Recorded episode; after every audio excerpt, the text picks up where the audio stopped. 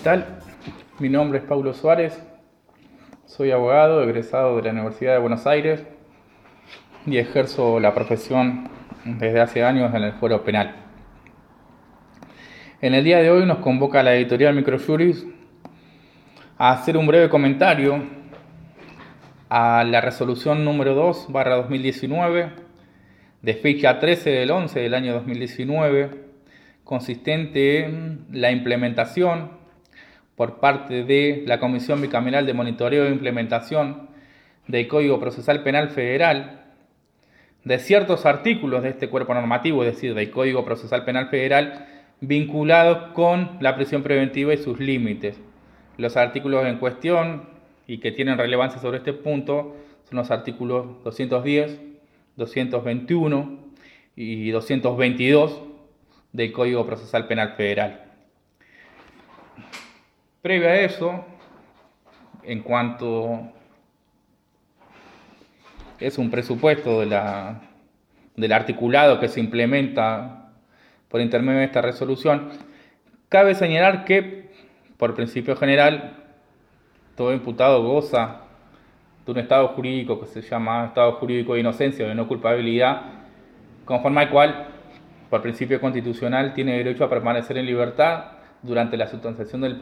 proceso penal, perdón, incoado en su contra. Sin embargo,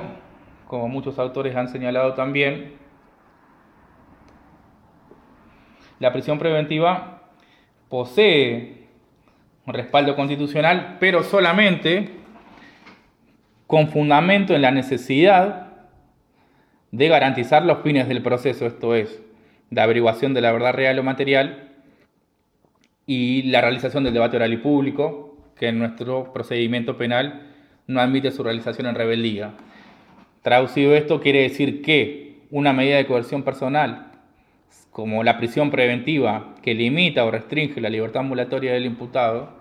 solamente encontrará sustento y fundamento legítimo en la necesidad de garantizar los fines del proceso y de evitar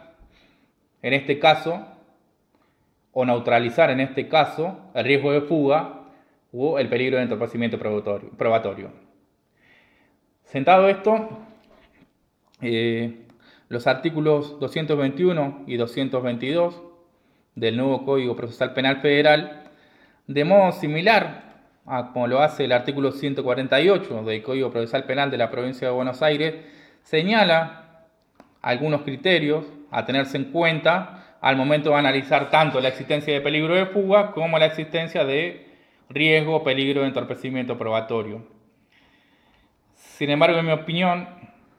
lo más importante de la implementación de este articulado deviene de lo dispuesto en el artículo 210 del Código Procesal Penal Federal. Este articulado, en sus incisos A a la letra K, establece una especie de graduación de las diferentes medidas de coerción personal que se pueden aplicar respecto de la persona de un imputado a fin de neutralizar los riesgos procesales y garantizar los fines del proceso.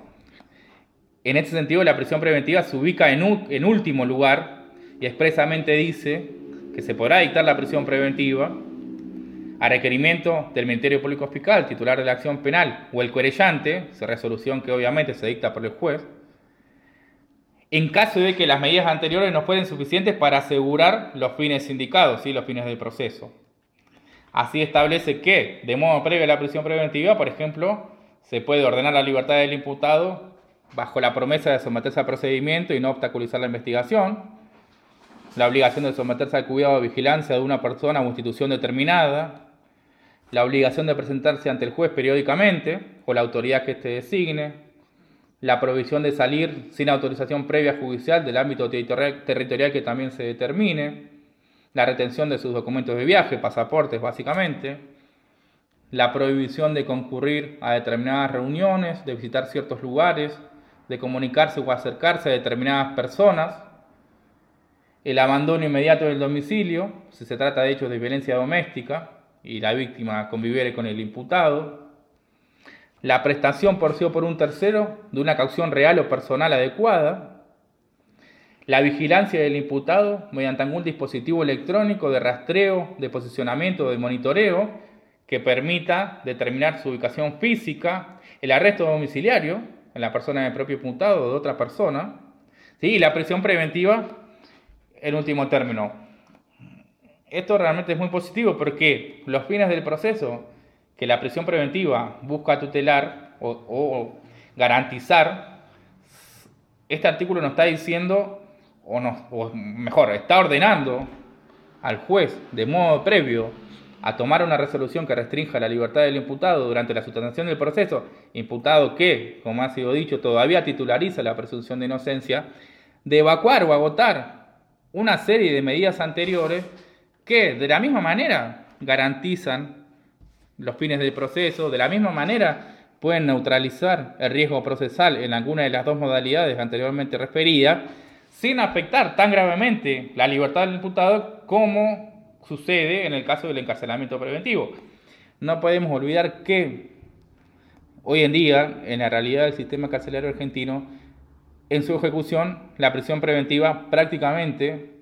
ninguna diferencia tiene con la ejecución de la pena privativa de la libertad, con lo cual este articulado, sobre todo el artículo 210 y la obligación que impone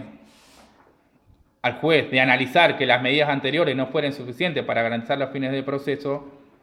aparece como una limitación a la prisión preventiva. En particular, en mi opinión, eh, de modo previo a dictar la prisión preventiva, el arresto domiciliario de una persona o la colocación de un sistema de monitoreo electrónico garantiza suficientemente los fines del proceso sin someter al imputado a lo que muchas veces es una verdadera pena anticipada como es la prisión preventiva. Eh, bueno, les dejo el comentario. Desde yo, muchas gracias.